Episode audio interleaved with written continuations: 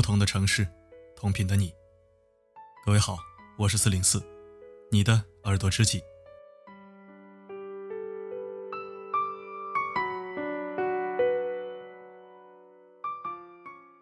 昨天在微博上刷到这样一条新闻：一名九岁女童因为制止孕妇插队而被拳打脚踢。事情的起因仅仅是因为孕妇，二胎孕妇想让自己的儿子插队，被后面的小女孩所制止。孕妇先是喷出一句“去你妈的”，然后退后两步来了个助跑，上去就是一脚。所幸小女孩并无大碍，只是被踢了两脚，也多少灵活躲闪了一下，没有受伤。但是小女孩每天晚上都做梦吓哭，还不停的说梦话：“不要插队，不要插队。”此事被公开到网络上之后，引起舆论关注。小女孩在视频采访当中很诚恳地表示。她只需要对方的一个道歉即可。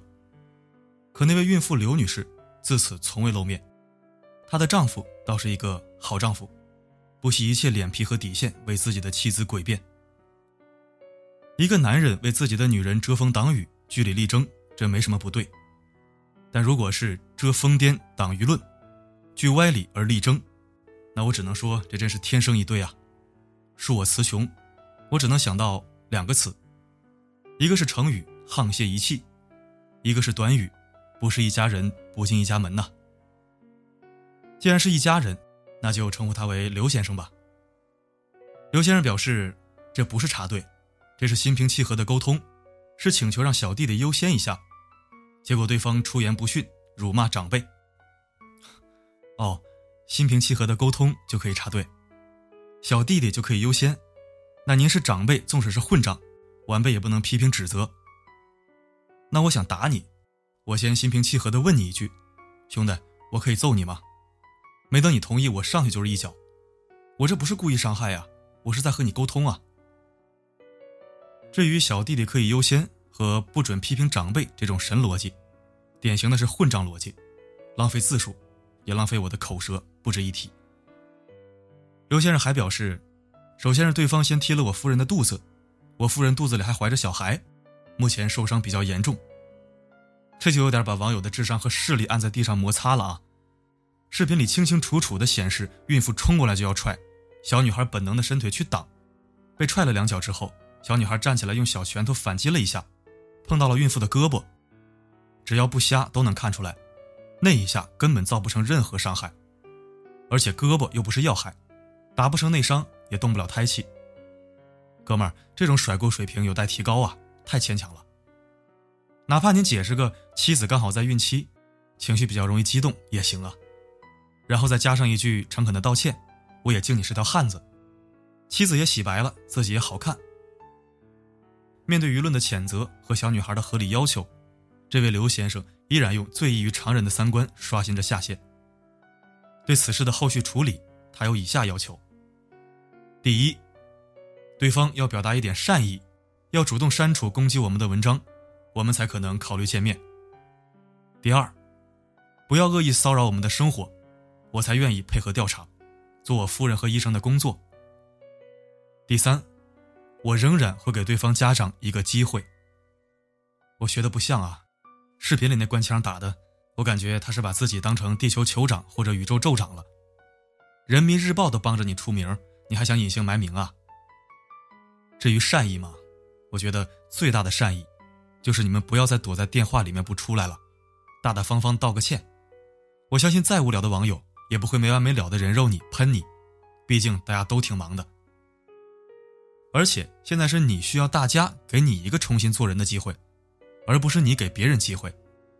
你现在能给的机会，只有被无限谴责甚至人肉搜索的机会。道个歉有那么难吗？有啊，对于三观不正的无德之人，太难了。他们以丑为美，颠倒黑白，以恶小而为之，以善小而不为。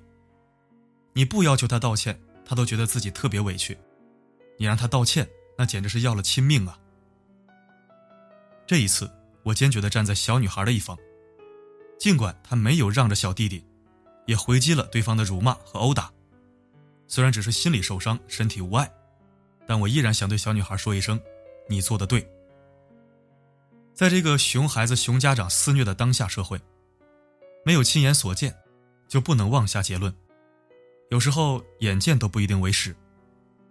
可这次，视频监控和视频采访一应俱全，现场情况和双方态度也有目共睹，谁小人谁君子，众人已经是心如明镜。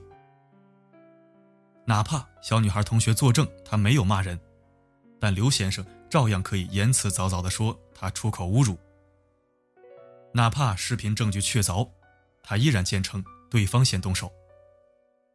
哪怕妻子打人的时候生龙活虎，他都能诡辩妻子被小女孩伤得很严重。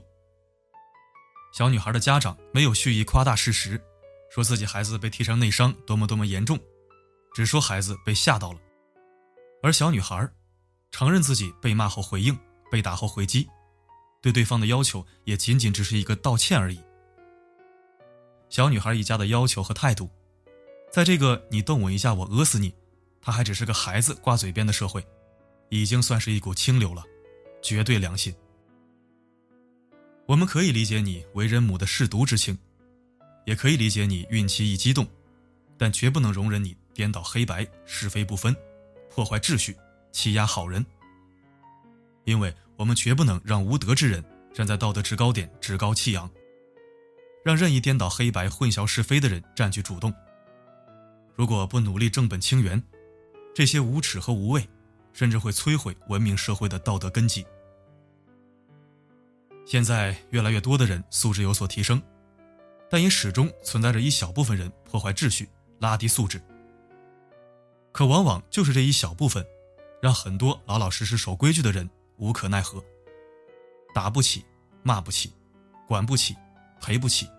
耗不起，人们都变聪明了，没有傻瓜再出来主持正义了，姑息纵容，装聋作哑，成为了聪明人们的处世之道，给恶人小人让出了地盘，任由他们践踏道德，蹂躏正义，甚至驾驭统治着公义。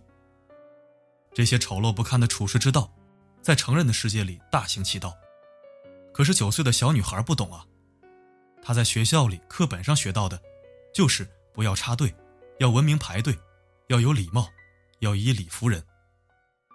于是他心无旁骛的凭着自己朴素的正义，喝止了插队的大人，结果却遭到了打骂。整个事件有两个细节，让人欣慰，也让人心颤。一个是当记者问小女孩，以后再遇到这种事还会不会说呀？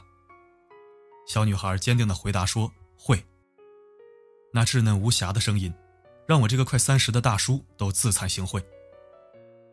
另一个细节是，小女孩制止插队，并不是因为对方插在自己的前面，而是在为前面被插队的孩子伸张正义。这一点是很可贵的，大人做到如此尚且值得称赞，更何况是个孩子，一个只有九岁大的瘦小女孩子。现在的九岁孩子什么都懂了。他这个举动是家教，是修养，是不假思索的，甚至是骨子里的。在我看来，这正是这个社会越来越稀缺的正能量，堪称无价之宝。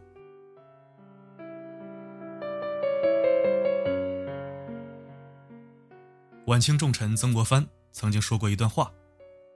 他说：“社会大乱之前。”必有三种前兆：一是无论何事均黑白不分；二是善良之人越来越谦虚客气，无用之人越来越猖狂胡为；第三是问题到了严重的程度之后，凡事皆被合理化，一切均被默认，不痛不痒，莫名其妙的虚应一番。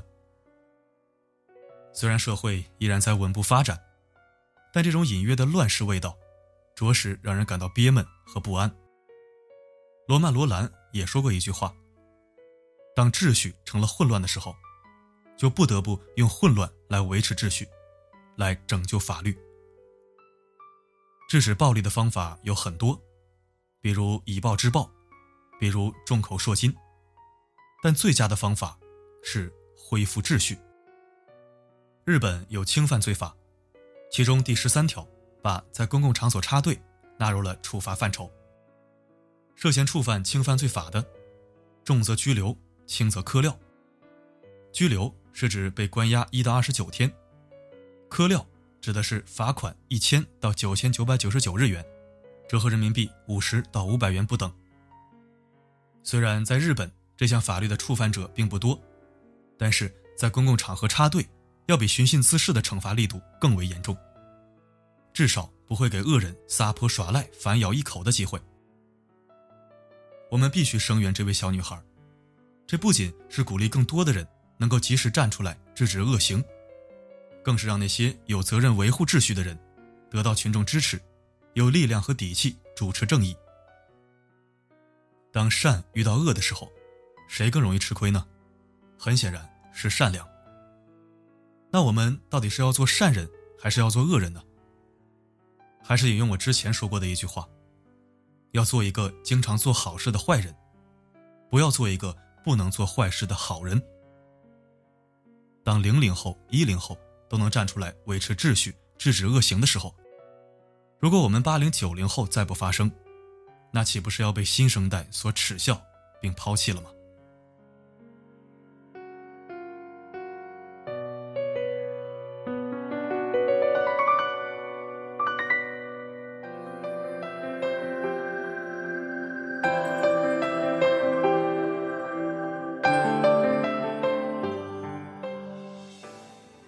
感谢收听，这里是四零四声音面包。如果喜欢本期文章，欢迎转发分享。如果不想错过每一期，可以关注并置顶公众号。每期文章的结尾曲都会与你同频。如果想获取歌曲名称，可以在后台左侧按钮进入今日歌单进行查询。每个夜晚为你的心灵加餐，我是四零四。不管发生什么，我一直都在。